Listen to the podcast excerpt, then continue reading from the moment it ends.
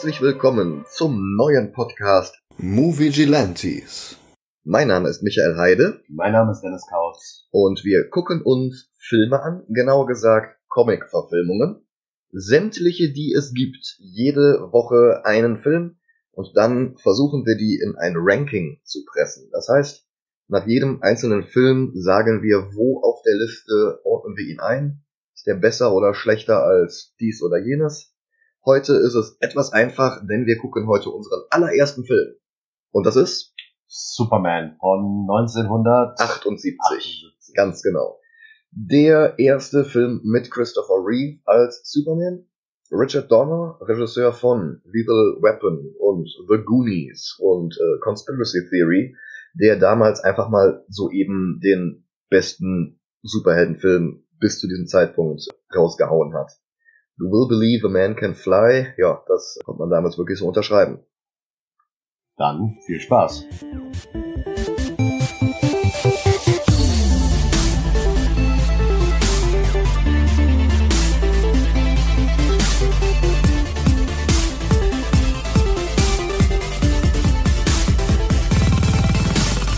Und da sind wir wieder. Superman. Ja, ähm, guter Film, muss ich erst mal sagen. Äh, wie gesagt, es ist der Superman-Film von 1978 mit genau. Christopher Reeve in der Hauptrolle und Gene Hackman, Gene als, Hackman Luthor, als Lex Luthor, Margot Kidder als Lois Lane. Und es war nicht der erste DC-Film, also erste Superheldenfilm auf gar keinen Fall. Nein, nein, die hatten damals in den 40ern schon in den Kinos kurze äh, Sachen und dann in den 50ern gab's die, die Superman-Serie mit George Reeves, nicht verwandt. Stimmt, und ja, die Batman-Serie kam ja auch vorher. Also es war auf jeden Fall nicht das erste. Ja, natürlich, sogar, äh, Batman hat es ja sogar ins Kino geschafft, 66 mit dem Film. Stimmt, es gab einen Film zur Serie, ja. Oder? Das sollte, glaube ich, ursprünglich der Pilotfilm werden. Sie haben es dann, wir haben erst die erste Staffel gedreht, aber da können wir drüber reden, wenn wir den Film mal irgendwann gucken. Okay. Ich freue mich auf jeden Fall auf Adam West. Schlecht ist er nicht. Ja, das glaube ich, dass er nicht schlecht ja. ist. Ähm, also wir haben uns während des Films Notizen gemacht, beide. Ja, wir haben uns unterhalten, wir haben uns ein paar Stichworte aufgeschrieben, damit wir jetzt auch über was reden können. Ich glaube, das allererste, was uns beiden aufgefallen ist, ist dieser unglaubliche Star Wars Einfluss. Ja, das, das auf jeden Fall. Ich glaube, man könnte das ähm, Star Wars Theme, was immer während des Intros kommt, könnte man in das Superman Theme reinschneiden und es würde niemandem auffallen. Ja, vermutlich. Das Ding ist, Star Wars kam im Mai 77 in die Kinos im April 77 haben sie angefangen, Superman zu drehen. Es gab sehr viel Pre-Production, als sie noch keine Ahnung von Star Wars hatten.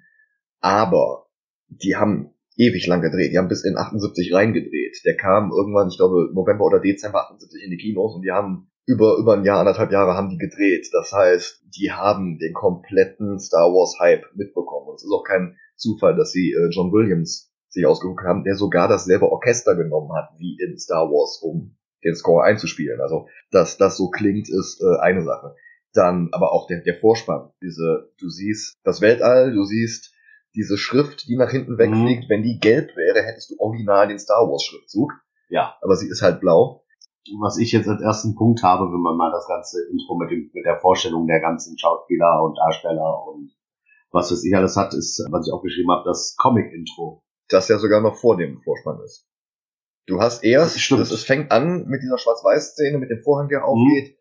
Dann wird an Action Comics 1, der erste Auftritt von Superman von 1938, also genau 40 Jahre vorher, wird daran gezoomt und dann wird umgeschlagen und es geht dann in den Daily Planet rein und dann fängt erst der eigentliche Film an.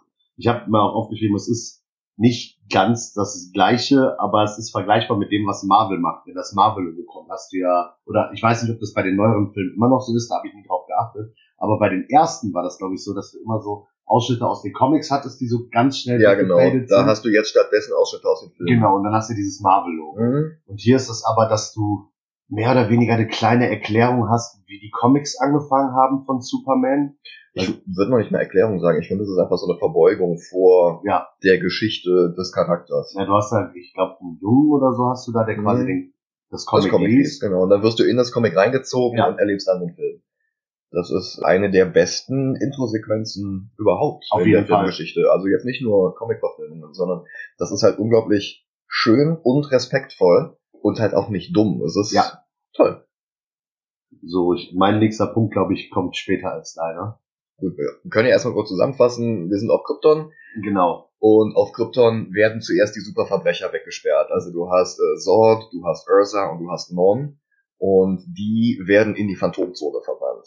Genau. Was daran liegt, dass das eigentlich ein großer Film werden sollte, den sie dann aber erst gesplittet haben in zwei. Es ist nicht so wie bei Zurück in die Zukunft oder Matrix, wo sie die Sequels in einem Butch gedreht haben und dann Mhm. getrennt voneinander ins Kino gebracht haben, sondern es war ursprünglich als ein gigantischer Film geplant. Und dieser Film, der geht zweieinhalb Stunden. Ja. Es dauert eine Dreiviertelstunde, bis Superman das erste Mal auftaucht. Es dauert eine Stunde, bis Luthor das erste Mal auftaucht. Es dauert eine Stunde elf, haben wir gemessen, bis Superman das erste Mal jemanden rettet.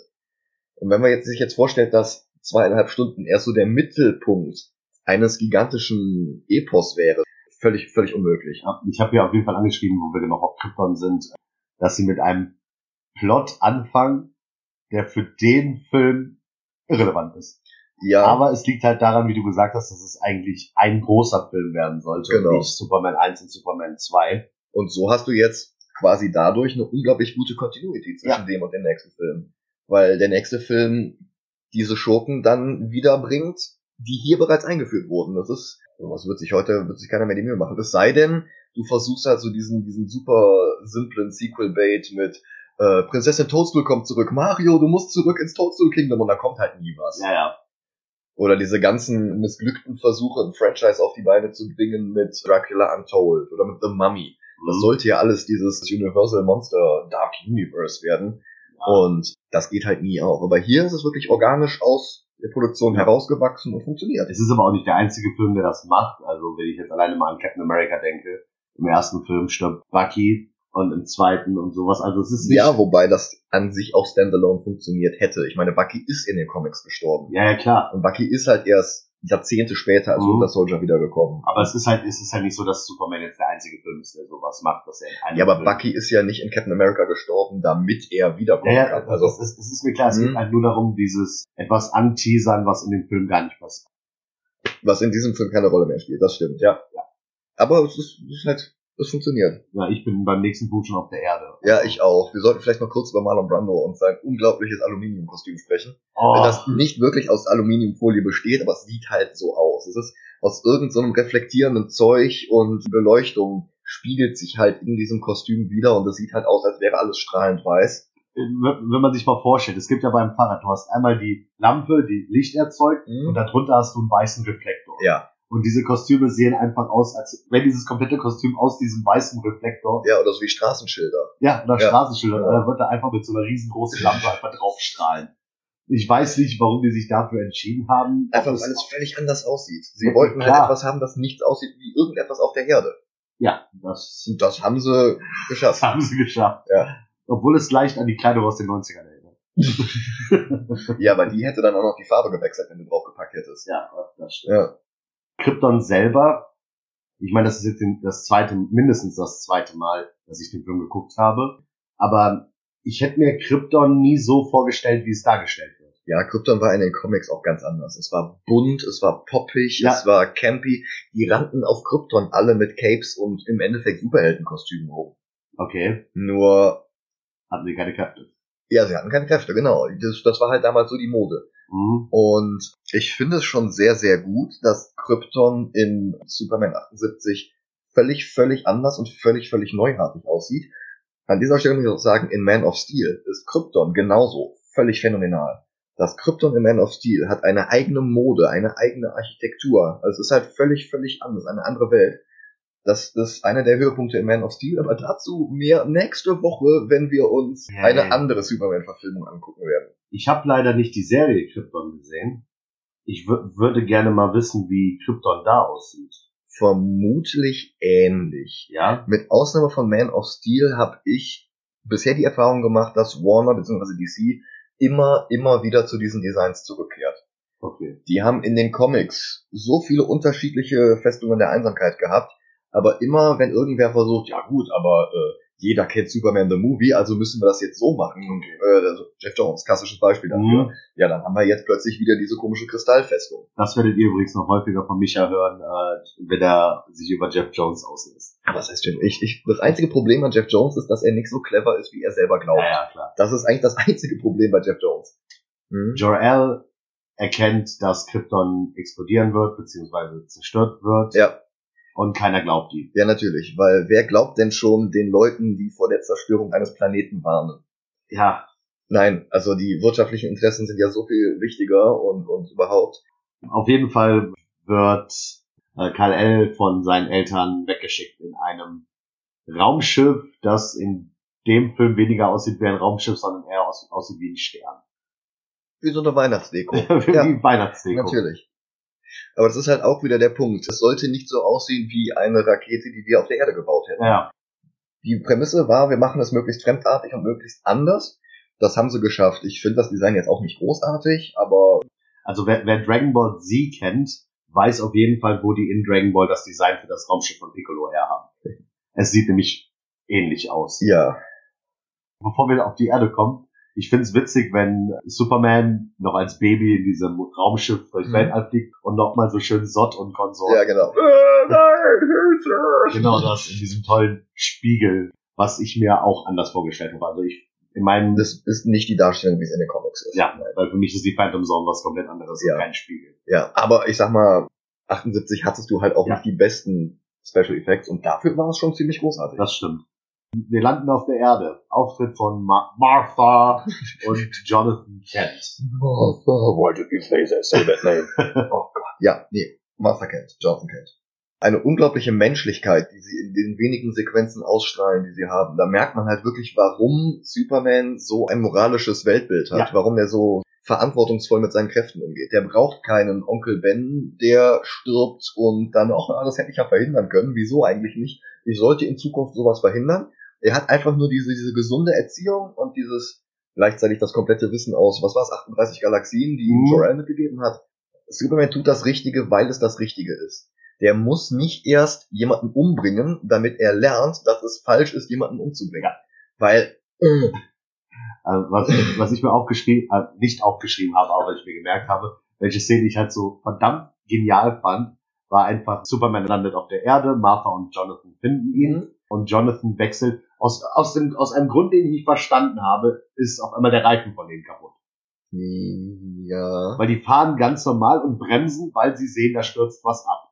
Und der Reifen ist aus irgendeinem Grund auf einmal kaputt. gut. Und auf jeden Fall, Jonathan wechselt halt den Reifen.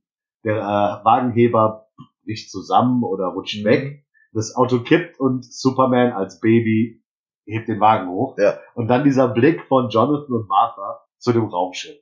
Wenn sie sich einfach beide umdrehen, so, okay. Ja, du musst dem Publikum halt auch die Möglichkeit geben, zwei und zwei zusammenzuzählen. Aber ich frage mich immer noch, woher der kaputte Reifen kommt. Ähm, Der Wagen ist in den Plot gefahren und hatte eine Panne. die nächste Szene, die wir sehen, ist quasi äh, Teenage Clark. der Teenage Clark beim Sport. Ja, er ja nicht. Ja, äh, er ist aber bei- beim Sport Er unterwegs. ist anwesend, als alle anderen Sport machen. Ja. Genau. Ähm, warum er keinen Sport macht gegen die anderen beim Football, brauchen wir, glaube ich, nicht zu erklären, warum das besser ist, dass er nicht mitmacht. ja. Äh, es wird aber so dargestellt, dass er äh, der unsportlichste Mensch auf diesem Planeten ist. Ja. Und er wird gefragt von Lana ist das, ne? Ja. Ob er mit zum, ich glaube, in so einem Schallplattenladen kommt, Mhm. um sich die neueste Musik anzuhören oder sowas. Und er sagt halt nein, weil er noch was zu erledigen hat. Was genau, weiß man auch nicht. Aber auf jeden Fall geht es halt darum, dass die anderen Sportler halt kommen und sagen, hier, nimm mal unsere Sachen, räum das mal weg, bla bla bla bla bla. Und daraufhin fahren sie halt weg. Und aus Frust kickt er halt einen Football Ins Weltall. ins Weltall quasi. äh, dass es in dem Film keine Szene gibt, wie dieser Football auf den Spiegel trifft, in dem Sond und so sich befinden. ah, das wär's noch ist gewesen. ein Ja. Wunder. Und Oder danach, einfach nur, dass man am Ende nach dem Nachspann nochmal diesen Football hätte fliegen sehen. Ich glaube, in irgendwie äh, Flubber oder, oder Ja. entweder das Robin Williams Remake oder das Original Mhm. davon. Da sieht man am Ende nochmal irgendwie so einen Ball okay, durch die Gegend flitschen. kann gut sein. Ich habe, glaube ich, keinen der beiden Filme. Absent Minded Professor, glaube ich, hieß das. Mit Fred McMurray, kann das sein? Das zu lang her, egal. Nicht relevant. Ähm, und daraufhin sieht man quasi das erste Mal Highspeed von Superman. Oh ja. Der Schauspieler hat sich dabei irgendwas gezerrt und ähm, ich nehme an, dass es darum so aussieht, als würde er auf einem komischen Tretmühlen-Ding durch die Gegend gefahren und, und die Bewegung passt auch überhaupt nicht zu seiner Geschwindigkeit. Das sieht etwas Ja, albern Das aus. stimmt. Auf jeden Fall äh, liefert er sich ein Wettrennen mit einem Zug, in dem nichts, niemand anderes sitzt als Lois Lane. Der erste Auftritt Lois Lane. Ja, ja, guck mal, Mami, da ist ein ganz schnell laufender Mann, der ist schneller als der Zug. Ja, ja, Lois, ist in Ordnung. Lies mal den Buch weiter. Ja, nee, du, du wirst bestimmt mal eine Schreiberin Ja. bei deiner Fantasie. Genau. Es ist halt, ich meine, es ist irgendwo lustig. Heutzutage hätten sie da irgendwen anders mit der Brechstange reingezwängt, wie Barry Allen oder sowas. äh, Ja. Aber, ähm, naja, funktioniert so, wie es ist. Etabliert gleichzeitig, dass Lois ein paar Jährchen jünger ist als Clark, aber nicht viel. Ja, fünf, sechs vielleicht. Ja. Er ist 17, sie ist vielleicht 12, Ja, sowas ungefähr. 12, 13. Ja, ja, ja. Und dann kommen wir schon zur ersten traurigen Szene. Clark kommt auf der Farm an. Jonathan Kent stirbt an einem Herzinfarkt. Fandest du es nicht traurig, dass Krypton explodiert ist? Eine komplette Kultur, ein, ein, ein kompletter Planet voller Kulturen. Supermans tatsächlicher Vater. Ja, aber man sieht, man sieht danach niemanden leiden. Ja, das stimmt, das ist wahr. Du hast äh, Bum Bum Explosion, Ja. Planet weg, aber du siehst keine Auswirkung auf einen Menschen. Ja, das ist richtig, das ist richtig.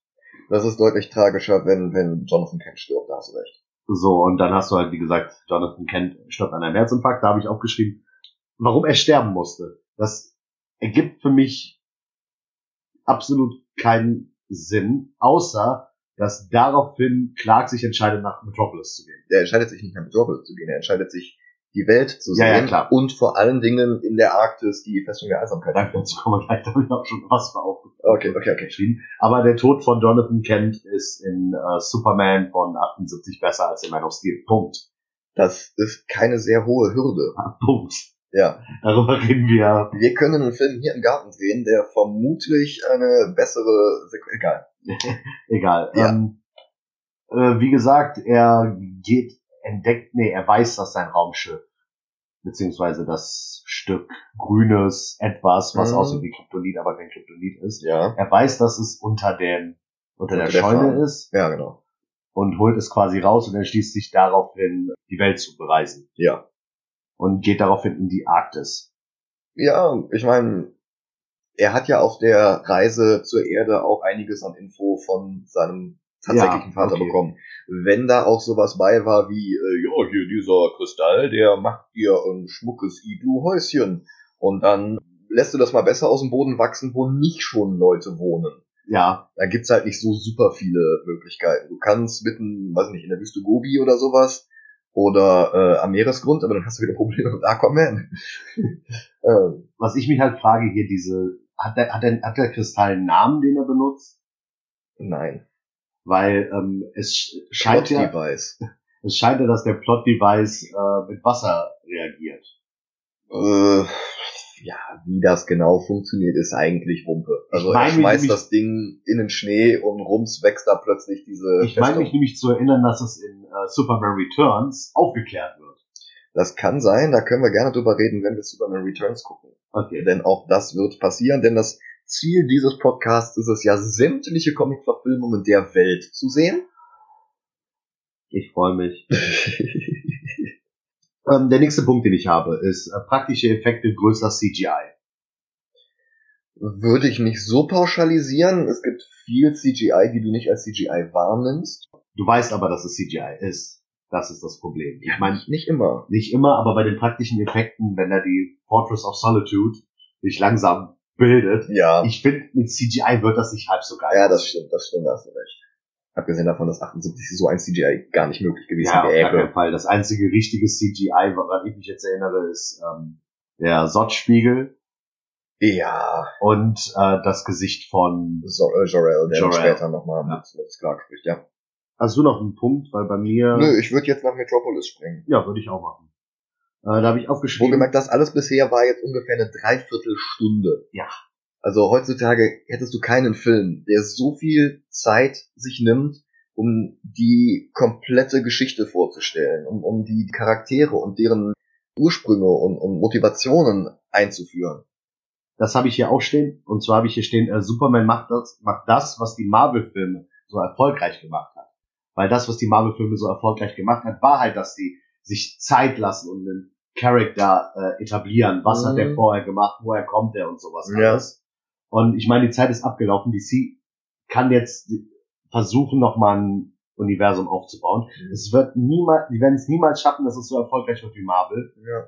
weil es einfach vorbei ist. Wenn die jetzt einen Film machen, wo die sich Zeit lassen mit den Charakteren, das funktioniert nicht mehr. Und es geht mir ja noch nicht mal darum, Zeit lassen mit der Origin. Also Nolan hat sich mit Batman Begins auch fast den ganzen Film Zeit Ja, ja, gelassen. klar. Aber es geht mir auch darum, dass der eigentliche Plot noch nicht wirklich anfängt. Heutzutage ist der eigentliche Plot immer mit der Origin irgendwie verknüpft. Ja, okay. Norman Osborn und äh, Peter Parker werden zeitgleich zu Ja. Goblin und Spider-Man. Oder in Green Lantern, da hast du äh, Hal wird zu Green Lantern und zeitgleich durch denselben äh, Vorfall wird Hector Hammond zu äh, Senior Wasserkopf. Und ähm, ja, Dinge passieren. Ja, ich, ich, ich verstehe es schon. Diese Parallelität hast du hier nicht. Du hast hier nicht den jungen Lex Luthor, der zeitgleich äh, seine Haare verliert, so wie es lustigerweise in den Comics war. Mhm. Du hast halt einfach nur einen Krypton, einen Jor-El, der seinen Sohn auf die Erde schickt und es wird halt sehr viel mehr gezeigt, warum alles so ist, wie es ist, Mhm. ohne dass es irgendwie mit dem Plot zusammenhängt.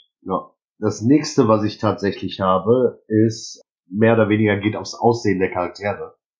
Und da habe ich auch schon mal mit dir drüber geredet. Äh, wenn man sich Superman oder Clark Kent vorstellt, hat, glaube ich, jeder, der Superman kennt, immer das Bild von Christopher Reeve im Kopf. Ja, die haben damals 200 verschiedene Schauspieler gecastet. Also was heißt gecastet? Die haben halt 200 verschiedene Schauspieler vorsprechen lassen. Mhm. Und da waren auch wirklich große Namen bei. John Travolta, Robert Redford, äh, Harrison Ford, Gerüchten zufolge. Lustigerweise sogar der Zahnarzt von der Frau des Produzenten des Filmes. Wow.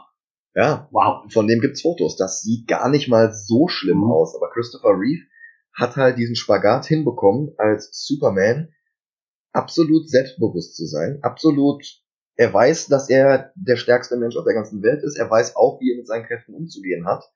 Und er weiß, welche Verantwortung er damit hat. Und gleichzeitig kriegt er bei diesem Clark Kent hin, der äh, schüchtern ist.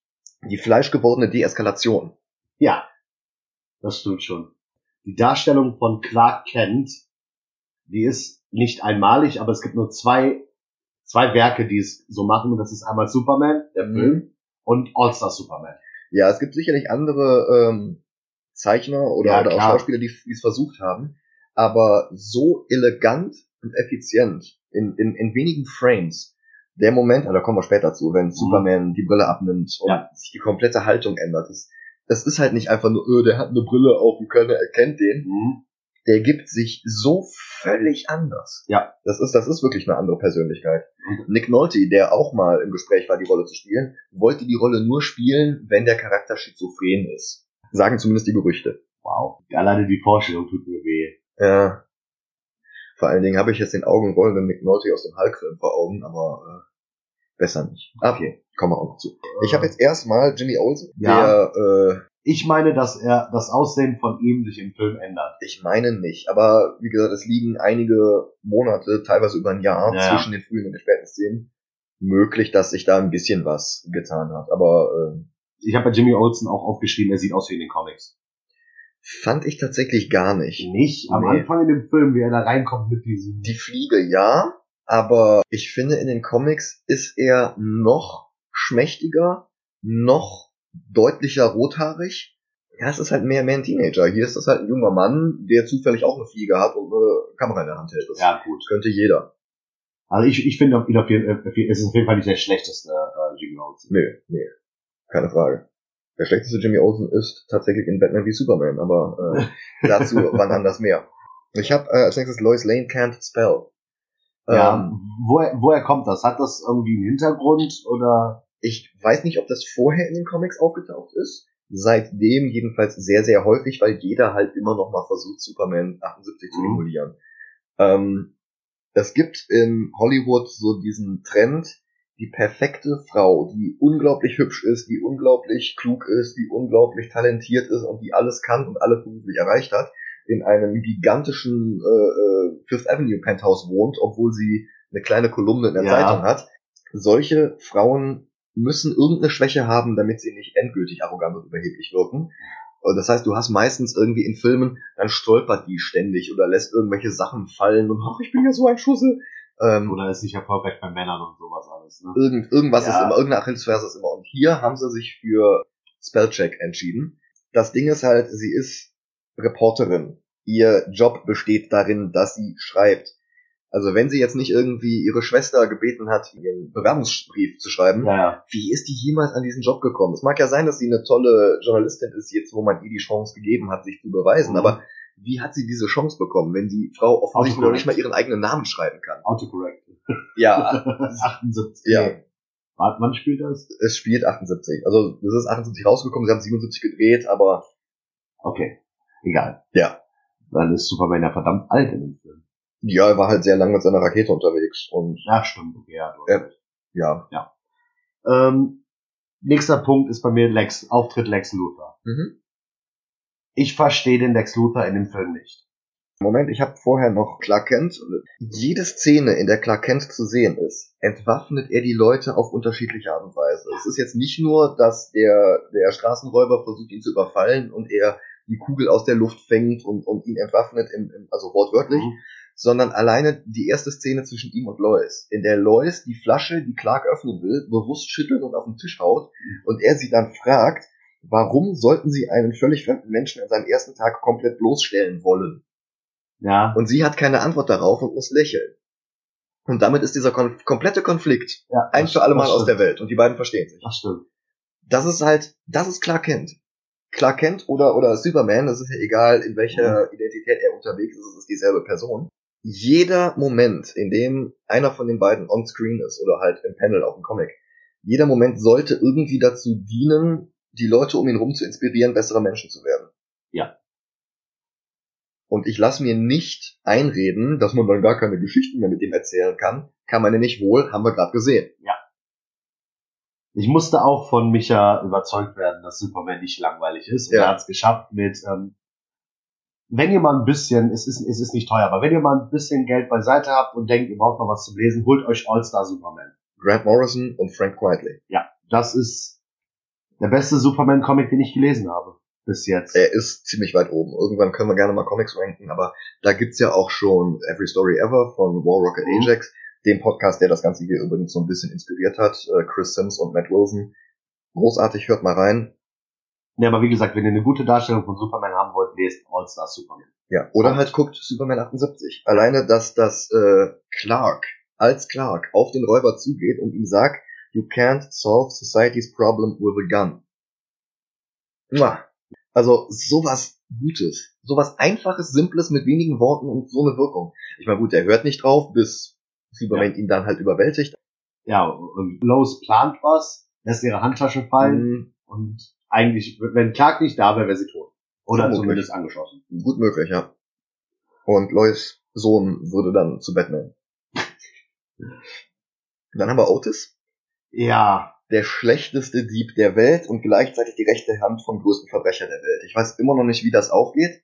ich weiß es auch nicht. Ob- Plot. Otis irgendwann mal Lex das Leben gerettet hat und er jetzt irgendwie in der Schuld steht oder, oder, Es ist ja nicht mal Plot. ja, es ist ja nicht noch. Es ist einfach nur, Lex Luthor alleine ist langweilig, also braucht er jetzt äh, zwei Sidekicks, Miss Tashmacher, die nicht aufgrund ihrer äh, geistigen Qualitäten angeheuert wurde. Nee, aber ich überlege gerade, sorry, dass ich dich so unterbreche. Ja klar. Aber Otis, wenn du ihn rausnehmen würdest, würde der komplette Film trotzdem funktionieren, Ja, natürlich. weil du hier, wie, wie heißt sie, Miss Tashmacher. mit Miss Techmacher hast. Mhm. Otis ist irrelevant für den Film. Otis ist irrelevant. Und ich sag mal, heutzutage wäre das Scully oder Hitchcock aus Brooklyn Nine-Nine. Ja. Ich meine, der Gedanke, dass Lex Luthor ihm noch sagt, it's amazing that brain can generate enough power to keep the legs moving. Warum arbeitest du dann mit dem? Ah. Wenn du Otis für so einen inkompetenten Schwachkopf hältst, und das ist er ja, Ja, ist er auf jeden Fall. warum, warum? Das verstehe ich halt nicht. Das könnte der Film gerne etwas besser etablieren oder halt wirklich Otis weglassen. Ja. Andererseits, Otis ist mit für die beste Szene im Film verantwortlich. Dazu Ja, später mehr. dazu später. Er, äh, Otis ist zu blöd, einen Blinden zu bestehen. er soll, eigentlich die komplette erste Auftritt von ihm ist, er soll eine Zeitung für Lex Luthor kaufen. Punkt. Ja. Und daraufhin wird er von, zwei verdeckten Ermittlern gleichzeitig gesehen, Ja. die ihn verfolgen, also beziehungsweise der eine verfolgt ihn, der andere sucht nach Verstärkung oder Ja. sowas, und der, der ihn verfolgt, wird dann leider, leider vor die einfahrende Bahn geschubst von einer automatischen Geschoben. Tür. Ja, Nicht geschubst, geschoben. Gleis 9, 3 Viertel. Ja, genau das. Ähm, Lex Luthor. Mhm. Ich habe ja schon gesagt, ich verstehe Lex Luthor nicht ganz in diesem Film, weil für mich ist die Story hinter Lex Luthor immer, er war in Metropolis der, der immer in der Zeitung war, der große, Das war nach der Crisis so. John Burns Superman hat äh, Lex Luthor als den großen Trump quasi Okay. äh, aufgebaut. Ursprünglich war Lex Luthor der verrückte Erfinder, der Ach, irgendwelche absurden Sachen gebaut hat und äh, versucht hat, Superman zu besiegen. ja gut, das, das wusste ich nicht, weil für mich ist die Story halt, er war immer der große, er stand im Daily Planet und sowas Das, alles. 78 war das noch nicht Thema. Und erst dadurch, dass Superman Mhm. angefangen hat, in der Zeitung zu stehen, wurde er sauer auf Superman. Ich würde sagen, das hier, was wir gerade gesehen haben, Gene Hackmans Performance, war der erste Schritt in diese Richtung. Okay. Dass Lex Luthor eben der Großindustrielle ist, Mhm. der äh, also in den Comics nach außen hin immer eine weiße Weste hat, aber alles ist irgendwie shady und alles ist irgendwie korrupt und kaputt. Äh, ja. Äh, sein Hideout. Ja, Warum ist das so weit unter der Erde? weil da die Grundstückspreise günstiger sind, da spricht er drüber. Ja, ja, aber, aber das könnte ihm doch sche eigentlich scheißegal sein. Ich habe noch nie miterlebt, dass Lex Luthor sich über Geld Sorgen macht. Klar, mehr Geld bekommen ist geil. So schätze ich Lex Luthor auch ein. Aber dass er dann den Schritt geht und sagt, ja, unter der Erde sind die Grundstückspreise billiger, ah, weiß ich nicht.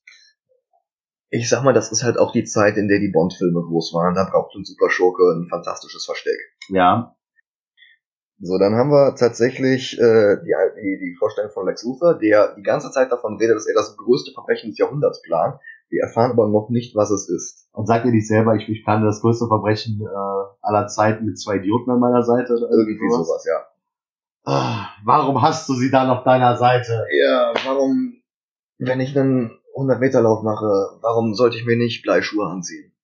Ich meine, hier bei der jungen Dame könnte man auch damit argumentieren, okay, eine nette, hübsche Frau an seiner Seite wäre ist was Schönes. Sexismus, yay. Ja, aber, ja, klar, aber damit könnte man argumentieren, vor allem 78. Äh, argumentieren, nicht für gut. Ja, ja, ja, ja, gut, okay. Aber das erklärt dir doch nicht Otis. Das erklärt, nichts erklärt Otis. Außer Lex Luthor hat einen Fetisch, von dem keiner was weiß. Gottes Willen.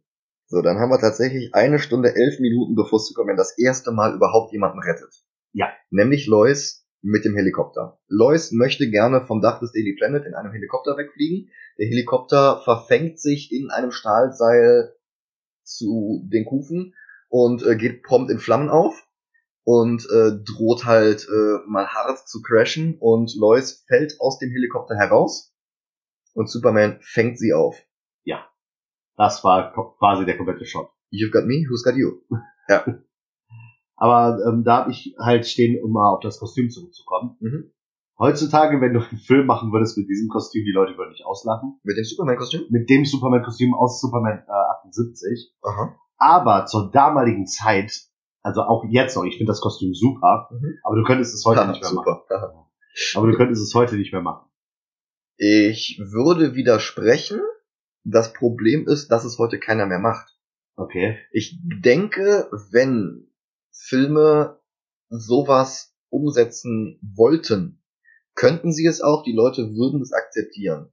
Aber dadurch, dass Hollywood selber aufgegeben hat und uns nur noch irgendwie Extremsporten, äh, Extremsportarten-Trikots umgeschneidert als Kostüme gibt oder irgendwelche Leder, sonst was und, und ähm, dadurch haben wir uns jetzt dran gewöhnt, dass die alle Ja, so übertriebene Kostüme haben Mhm. sogar Spider-Man, der sich als 15-Jähriger ein gigantisches Kostüm näht mit Nadel und Faden. Aber ja, Spider-Man gucken wir gerade nicht. Ähm, auf jeden Fall rettet Superman Lois Lane Nach der Hälfte des Films. nach der Hälfte des Films.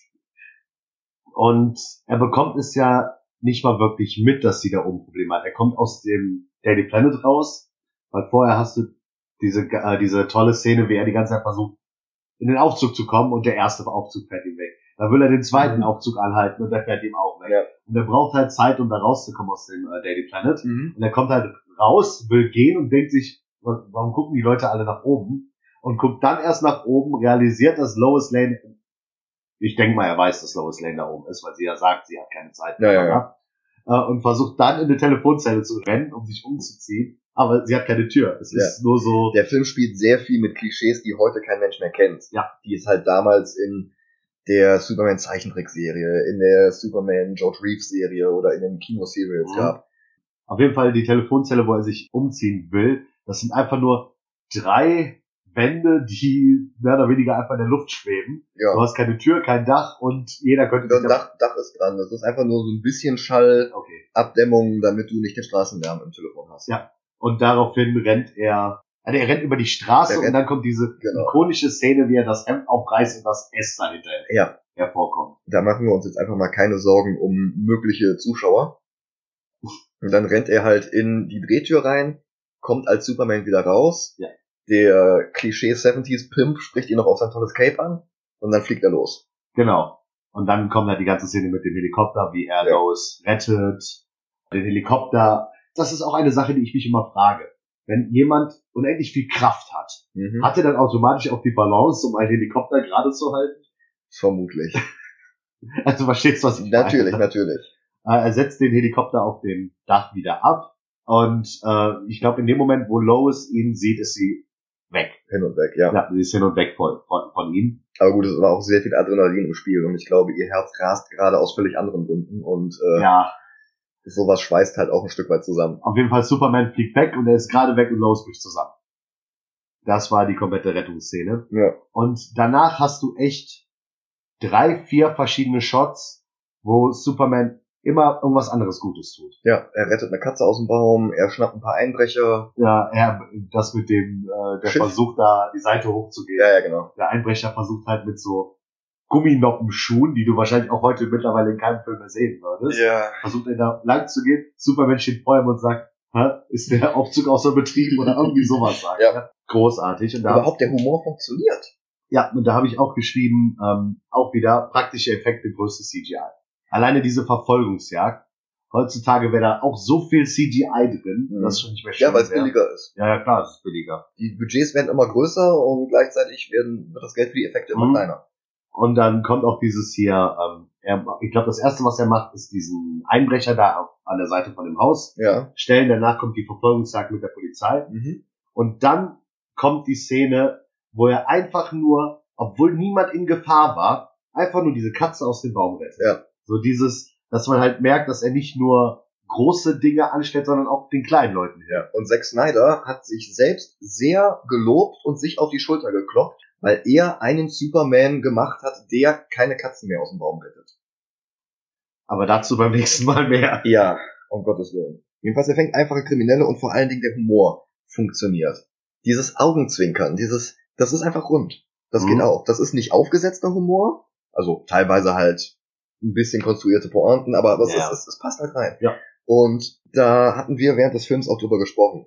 Du hattest beim Film gesagt, dass so Humor nicht funktionieren würde oder sowas. Nee, ähm, ich habe ein großes Problem mit den, also das muss ich jetzt einwerfen, mit den Guardians of the Galaxy Filmen, Okay. weil die es einfach mit dem Humor auf eine Spitze treiben, die für mich nicht mehr schön ist. Ich vergleiche das gerne mit einer der Szenen in Iron Man 1. Ja. Du hast ähm, Testflug 1. Tony steht da und Mhm. hebt das erste Mal ab und knallt voll gegen die Decke. Ja. Das ist eine lustige Szene, aber die ist nicht lustig, weil sie jetzt eine lustige Szene brauchen. Es ist trotzdem noch eine Szene, die, ey, wenn du das wärst, die wird wahrscheinlich genau derselbe Scheiß passieren. Ja, es zeigt halt auch die Entwicklung von Tony in der Szene, weil am Ja. Ende klappt's halt. Aber wenn jetzt zum Beispiel wie in Infinity War, wenn die alle äh, Ja, ein in paar Infinity Minuten, War bin ich definitiv deiner Meinung, dass es ein bisschen äh, Schleudertrauma gibt zwischen lustig und ja, ernsthaft. und das ist halt das mit den, mit den Guardians. Die machen, es passiert was total Ernsthaftes Mhm. und es kommt irgendein dummer Spruch von Star-Lord. Was mich in den Guardians-Filmen selbst nicht so stört. In Infinity War fand ich es ein bisschen, Echt? ein bisschen schlimmer. Aber wenn, wenn sowas in, in Spider-Man passiert, ist das Mhm. okay, weil Spider-Man ist so. Er macht Witze Ja, ja, beim ja, Kämpfen ja, ja. sowas an. Aber Guardians, weiß ich nicht. Aber da können wir ja drüber reden, wenn wir es Ja, gucken. Auf jeden Fall, was ich halt, worauf ich halt hinaus will, ist, in Superman sind lustige Szenen drin, die wie in der Szene mit Tony Stark, wo er Mhm. abhebt und gegen die Wand knallt, das sind keine Szenen, die krampfhaft versuchen, lustig zu sein. Ja.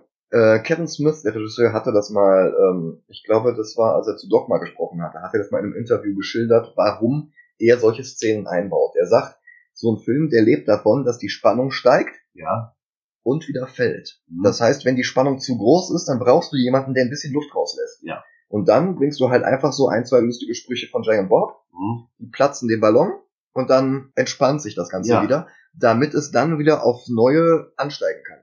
Okay, da, damit du eine Kurve hast, die Berge und Ja. Täler hat, damit es nicht von Anfang bis Ende in einer, das hält ja kein Mensch aus. ja, ja. Wenn die Steigerung immer weiter wäre, wenn die Spannung sich immer weiter ins Unermessliche eskalieren würde. ja, klar. Da ergibt das natürlich Sinn. Ja. Aber wie gesagt, es gibt Filme, die übertreiben es einfach vollkommen. Und es gibt halt Filme, die versuchen, bewusst den Humor ganz rauszulassen und das geht dann halt nicht mehr auf. Aber auch dazu nächste Woche mehr. Christopher Reeve kann leider wegen des Unfalls, den er hatte, ja nicht mehr, also konnte irgendwann nicht mehr Filme drehen. Ja. Sie haben ja quasi versucht, einen fünften Film zu machen von Superman Mhm. und haben dafür, ich vergesse immer den Namen, Brandon Routh. Ja. Ähm, in dem in, in Crisis of Infinite Earth Crossover spielt ja Brandon Routh den Kingdom Come Superman. Ich musste die ganze Zeit daran denken, ich hätte Christopher Reeve. Stellt, stellt euch, euch einfach mal vor, er als Kingdom Come Superman Ja. im Crisis Crossover. Ja.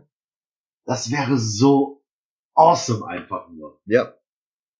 Perry will jedenfalls unbedingt die Schlagzeile haben und er will unbedingt ein Interview mit dem, der später als Superman bekannt werden soll.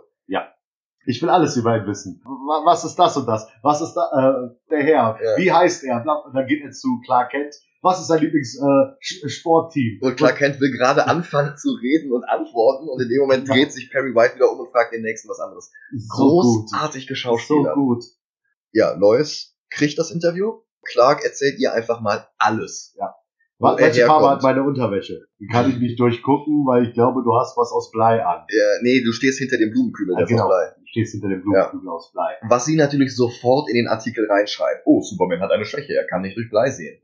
Denn das muss ja jeder wissen. Ist gut, wenn irgendjemand mal vorhat, äh, Superman Schaden zuzufügen. Was äh, möglicherweise gerade der Fall ist. Ja. Und dann kommt die Peter Pan-Szene. Und dann kommt die Peter Pan-Szene. Ja, das meinte ich zu Micha auch während des Films. Ich weiß nicht, ob es beabsichtigt war, aber Lois Lane trägt in der Szene ein Kleid, das aussieht wie das. Wendy. Sieht sehr ähnlich aus. Es hat auch dieses leicht blaue, Ja, leichte und sowas. ich vermute mal, das war Absicht. aber diese Flugszene, das habe ich hier auch geschrieben, ist einfach. Es ist schön. Mhm. Diese komplette Szene ist einfach nur schön. Ja. Ursprünglich sollte Lois an der Stelle singen. Da war eine Musical-Nummer geplant. Can You Read My Mind? Oh Gott. Gibt's das Lied irgendwo? Äh, Donna hat sich dagegen entschieden, das überhaupt aufzunehmen und hat sie den Text einfach nur einsprechen lassen. Deswegen läuft er als Voice-Over, während die Szene läuft. Ah. Was eine gute Idee war. Ja. Dann liefert Clark, beziehungsweise Superman, liefert Lois wieder auf ihrem Balkon ab. Ja. Sie geht zur Tür, er fliegt weg und steht dann da als Clark. Und, und klopft und sie lässt ihn rein und Ja. er sagt, hast du mich nicht klopfen Und gehört? da ist halt nicht ein Schnitt zwischen. ja, es ist Das ist Ah, großartig. es ist richtig großartig. Ja. Und, Und aber dann kommt halt eben vor allem bevor, bevor das kommt, wo äh, sie halt zur Tür geht und ihm öffnet, Mhm. kommt noch dieses What is Superman? Superman! Ja, genau, und da damit hat er seinen Namen. Da entsteht quasi der Name Superman. Ja, etwas, etwas sehr on the nose, aber ja, aber nun gut. Gott sei Dank hat sie nicht gesagt, what an awesome man. Ja. Oder Hank.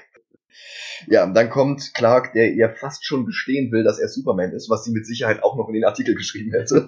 ja, wahrscheinlich. Aber das, sie ist halt kurz nebenan und zieht sich um und ähm, er zieht die Brille ab, macht sich gefasst darauf, ihr zu sagen, dass er Superman ist und alleine diese Metamorphose, die in ihm passiert, einfach Ja. nur dadurch, dass er sich aufrichtet und etwas selbstbewusster da steht. Das stimmt. Die ganze Zeit, wenn man klar kennt, sieht, er lässt, er, ich meine, man sieht, dass er ein bisschen breiter gebaut ist und alles. Farmboy. Farmboy halt. Mhm. Aber er lässt halt die Schultern so geil hängen Ja. und so Rücken nicht gerade. Ja. Und dann, wenn er vor diesem Spiegel steht, die, er zieht die Brille ab und in dem Moment Rücken gerade, Ja. Schultern zurück. Es ist Das hat Großartig. meines Erachtens auch kein anderer Schauspieler seitdem hinbekommen. nee. Also Routh kriegt einen sehr guten Clark hin, aber bei Routh nehme ich den Superman nicht so ganz ab. Mhm. Bei Henry Cavill in, in Justice League, wo er dann tatsächlich auch mal lächeln darf, da nehme ich ihm das erste Mal Superman ab. Aber sein Clark ist fürchterlich und sein Superman in allen anderen Szenen ist auch fürchterlich. Ich meine, sein, sein Clark habe ich bis jetzt nur in, ich habe ja Man of Steel nie wirklich geguckt. Ich glaube, er lief mal Da nebenbei. ist ja kein Clark drin. Ja, ja. Aber in äh, Batman wie Superman und Justice League hat man ja auch nicht wirklich die. So. Nicht viel. Naja. Clark hat mal kurz äh, eine Badewannenszene mit Lois, Ja. während beide, oder zumindest er ist bekleidet. Egal. Dazu kommen wir dann, wenn es soweit ist, ja. Ähm, ja, wie gesagt, diese Szene, wo er ihr quasi sagen will, dass er Superman ist, Ja. ist Dann erklärt Lex seinen Plan. Du hast erst die Szene, wo die in dem Hideout von ihm sind Ja. und er den Artikel liest von Lewis Ja, und dann dieses, oh, Blei ist eine Schwäche, das Ja. könnte uns nützlich werden. Und genau. dann so, aha, er kommt von einem Planeten, ich muss mal eben gucken, hier irgendwo habe ich noch ein Buch über Meteoriten. Ja, stimmt. Und dann müssen sie alles ab über den Meteoriten klauen, damit er an Kryptonit kommt. Genau, Was sie und das nicht zeigen im Film. Das ist das, was ich nicht verstehe.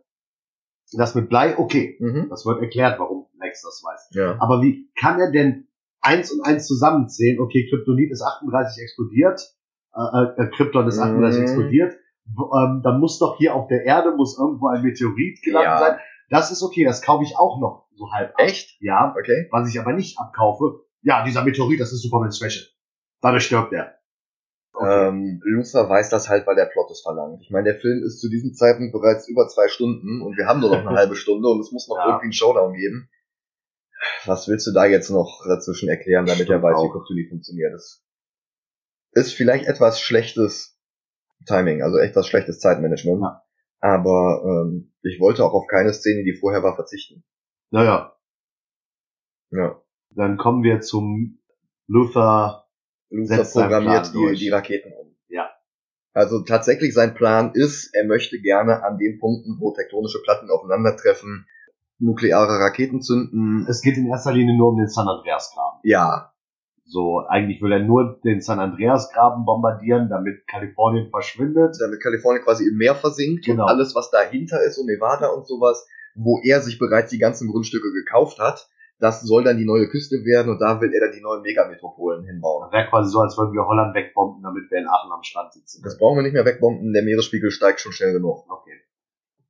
Jedenfalls programmiert er die Raketen um die, was war's, Navy? Ähm, da, als erstes äh, ist das eine Army, Hm? Und dann die Navy. glaub Army ich. Konvoi und da geht was schief wegen Otis, aber Ja. darauf möchte ich jetzt tatsächlich nicht eingehen, Ja. weil das ist wieder so, Sie programmieren halt die Zielkoordinaten um. Ja. Damit die Raketen eben da einschlagen, wo sie Lex Luthor äh, in den Kram passen. genau. Und nachdem da dieser Plan gelingt, also erst machen die das mit einer Army, Mhm. Rakete von der Army, danach von der Navy, Mhm. Und danach hast du eigentlich schon dieses, dass ähm, Perry White mit Superman redet und dann auf einmal das Fiepen anfängt. Genau, diese Frequenz kannst nur du hören, Superman. Lex Luthor hat eine Aufnahme oder redet Der durch redet irgendwas. irgendwie in ein Mikrofon und das wird dann so hoch gepitcht, dass es äh, über die ganze Stadt Superman- verteilt wird und es nur Hunde hören und Superman. Genau. Superman, you're the only two-legged creature Irgendwie sowas, that ja. can hear me right now. Ja. Wir als Zuschauer hören ihn aber trotzdem mit seiner normalen Stimme. Ja. Also wir hören keinen hochgepitchten äh, Piepse-Luther. Gott sei Dank. Gott sei Dank. Und danach hast du quasi Drillman Superman. Wenn er auf dem Bordstein ist, macht mal ein bisschen Platz Oh ja, genau. und er sich in den Boden Ja. reindreht. Genau, er geht halt an den Ort, wo Luther ihn haben will.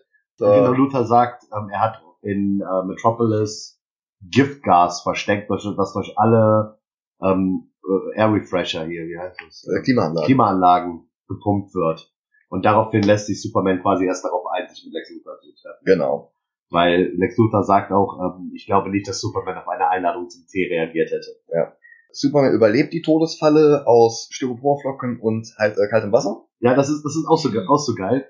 Lex sagt vorher von wegen, ähm, he's immune to bullets and fire and Ja. stuff like that and only this Kryptonite can hurt him. Also versuchen wir ihn jetzt einzufrieren. Oder zu erschießen oder zu verbrennen. ja, genau. Also, irgendwas stimmt da nicht. Ich weiß nicht, ob das falsch zusammengeschrieben ist. Ich glaube, dass, also, sie, sie bringen es nicht ganz rüber, aber ich glaube, damit versucht Luther Superman die Illusion zu geben, dass Luther Supermans Schwächen nicht kennt. Ja, aber nachdem äh, das mit diesen Gewehren, die aus den Wänden Ja. fallen, auf den Ballern, wenn man danach auf das Gesicht von äh, Luther achtet, der ist geschockt davon, dass es Superman nichts anhaben kann. Ich, ist er geschockt davon, dass die ihm nichts anhaben können? Ja, er- oder er diesen- ist er geschockt davon, das erste Mal Superman in Akt- in Aktion zu sehen? Dass der wirklich völlig ohne in Schweiß auszubrechen die Rohre verbiegt und äh, Ja, okay, damit könnte man jetzt argumentieren. Jedenfalls erklärt er dann seinen Plan. Ja. Und es kommt diese fantastische Szene, in der die ganzen neuen Städtenamen genannt werden, die dann an der neuen Westküste Nevada zu sehen Mhm. sind. Und neben Lutherville und Luther Town und Luther City und Teschmacher irgendwas hat dann Otis selber mit dem Edding Otisburg dahingeschrieben. Und da muss ich sagen, das ist die beste schauspielerische Leistung von Gene Hackman, dass er sich da zum einen reinsteigert, aber zum anderen sich auch wieder fängt. Also so ein in, in Superman Returns, der der Luther, der wäre dann nur noch explodiert, aber Hackman fängt dann an mit Otisburg, Otisburg, und dann kommt der Moment, wo er sich mitten im Wort wieder fängt, wo er die Fassung wieder gewinnt. Mhm. Otisburg? Ja, das ist Das echt eine gute ist Szene. so göttlich gespielt. Und dann kommt dieses von wegen hier, ich habe hier was für dich, Superman. Nimm doch diese schöne Kette. Und dann hast du diese. Nein, nein, nein. Er weiß ja, dass Superman nicht durch Blei sehen kann. Genau. Also hat er in dem Blei-Container das Kryptonit. Ja, genau. Und er verarscht halt Superman. Er sagt halt Superman, hier pass auf, äh, ich habe die einzige Möglichkeit, die Raketen zu stoppen. Ich habe den Knopf, aber du weißt nicht wo. Und Superman guckt sich halt um, stellt fest, ah, okay, da vorne ist eine Kiste aus Blei. Das ist das einzige, wo ich nicht reingucken kann. Dann wird das wohl das sein. Ja. Und Luther sagt auch, ich würde das nicht aufmachen. Und Superman guckt ihn nur so an, verächtlich, macht's auf. Und diese Freude, die Luther dann hat, diese, diese Freude des, haha, ich bin smarter als du. Du bist vielleicht der Mhm. stärkste Mann der Welt, aber mein Gehirn ist besser als deins und deshalb habe ich gewonnen. Diese Freude ist fantastisch. Ja. Also Hackman Red ist, over Bronze, ne? ja. Also Hackman ist halt wirklich clever. Ja. Hackman ist ein, ein cleverer Luther und genau das macht Luther aus. Ja, das stimmt. Und das ist hervorragend. Also auch wenn ich immer noch nicht nachvollziehen kann, warum er mit Otis zusammenarbeitet. Jedenfalls hängt er dann Superman die Kette um mit Kryptonit dran, schmeißt ihn in den Pool und sagt dann, dass jetzt da und da und da die Raketen einschlagen, Mhm. unter anderem in Hackensack, New Jersey, Ja, wo die Mutter von Miss Teschmacher Ich lebt. möchte vorher noch auf eine Sache ähm, Natürlich. zurückkommen, und zwar das, was ich gerade eben zu dir meinte. Wenn man jetzt komplett penibel ist, könnte man sagen, okay, Superman ist, wird geschwächt durch Kryptonit und es tötet ihn, Ja. aber diese Kette da, die er um den Hals hat, die hätte er auch einfach abnehmen können. Aber das ist ja komplett irrelevant. Wir Ja, brauchen ja die junge, hübsche Dame. ja Kryptonit lähmt ihn ja quasi auch. Ja, oh ja, oh ja. Jedenfalls Miss Teschmacher, die dann ihre Mutter schützen will, befreit Superman, aber mit dem Versprechen, dass er zuerst die Rakete auffällt, die nach Hackensack Richtig, weil in dem Artikel, den Lois schreibt, schreibt sie auch rein, dass Superman sagt zu Lois, ich lüge nie. Mhm. Und das schreibt sie halt auch in den Artikel rein und deswegen sagt hier, äh, wie heißt sie nochmal, ich vergesse den Namen. Miss Teschmacher. Miss Techmacher sagt von wegen, ähm, okay, ich helfe dir, aber du musst erst meine Mutter retten. Versprich es mir, ich weiß, dass du niemals lügst. Mhm. So, und das macht er dann daraufhin. Man sieht aber nie, wie er die Mutter rettet, also. Nee, aber er, er stoppt ja die beiden Raketen. Ja, Er stoppt klar. zuerst die Rakete an der Ostküste, um eben Hackensack zu verschonen. Und dann ist er eben deswegen ein paar Sekunden zu langsam für die Rakete Ja. an der Westküste. Und die schlägt ein. Lois fährt mit ihrem Auto in den äh, San Andreas-Graben rein und wird dann verschüttet und stirbt. Heißt das, dass es an einer Stelle in dem Film zwei Superman gibt? Ja, denn jetzt kommt die Szene, wo er daraufhin, also erstmal zeigt er mehr Emotionen als Henry Cavill in einem Film zusammen. Ja. Und dann fliegt er los. Und es kommt diese heute sehr albern wirkende Szene, in der er so schnell um die Erde fliegt, dass sich die Erdrotation umkehrt und die ganze Zeit rückwärts läuft. So oft parodiert. Ja, Ich habe auch aufgeschrieben, ich meine, damals war es nicht so, heutzutage ist es so, wenn du nicht weißt, wie dein Film enden soll, Zeitreise. ja, Also damals war es nicht so, damals war es der Plot vom Film. und der Superman aus der Comics konnte ja auch durch die Ja, Zeit reisen. Das wurde halt einfach nur anders dargestellt. Er flog dann irgendwie durch die Zeitbarrieren und dann flogen irgendwelche Jahreszahlen an ihm vorbei und dann war er halt woanders, beziehungsweise wann anders. Ja. Hier haben sie es halt nicht anders darstellen können, also flog er so schnell um die Erde, dass die Ja. Zeit sich zurückdreht. aber es ist nett, nett zu wissen, dass es an einem Punkt im Film zwei Superman gab. Ja, Einer, Ja. der an der Ostküste äh, und einer an der. Westküste, Ja. genau. Und jedenfalls schafft er es dadurch halt, Lois zu retten. Die Welt ist wieder sicher. Er schnappt Luther und liefert ihn im Gefängnis ab. Das erste Mal, dass man Luther ohne Perücke sieht. Ja, beziehungsweise mit, nennt man das Glatzenperücke? Ich kenn's als Bald Cap. Das ist quasi sowas wie Ja. eine Badehaube, nur, Er, er trägt Ja. auf jeden Fall eine Perücke über seiner Perücke. Ja, Quasi. Er hat halt die, die, das die Ja. Glatze und darüber trägt er eine Perücke. genau. Er und Otis landen dann im Knast. Miss Teschmacher nicht. Ja, und dann lächelt Superman noch einmal in die Kamera den Zuschauer an und fliegt davon. Richtig. Und du hast vorher noch die Szene, die ich äh, lustig fand, weil das halt so nochmal beweist, wie gut der äh, Kontrast von Superman zu Clark Kent ist, wenn Lois da steht. Ähm, ja, äh, Superman, bla bla bla. Wir müssen Clark davon erzählen. Moment, Superman, Clark? Ach nee, das ist eine dumme, dumme Idee. ja, aber es ist halt auch wieder, der Humor funktioniert. ja, das Der ist funktioniert. an den richtigen Stellen genau so dosiert, dass die Spannung ein bisschen gebremst wird und Und ich habe hier noch stehen zu dieser ganzen Zeitreise-Sache. Mhm. Praktische Effekte, größer CGI. ja, Es, ist- ich meine, man sieht es, dass es nachgebaut ist mit irgendwelchen Spielsets von so einer Modelleisenbahn. ja, Aber es sieht einfach, es, es, es, es ist so sympathisch, diese es, ganze es Szene. sieht halt realistischer aus, weil es physisch Ja. existiert. Du kannst ein Modell nehmen und das sieht halt haptischer aus Mhm. als was aus Ja. dem Computer. Wobei ich auch sagen muss, ähm, der CGI-Yoda in Episode 1 ist besser als der Puppen-Yoda.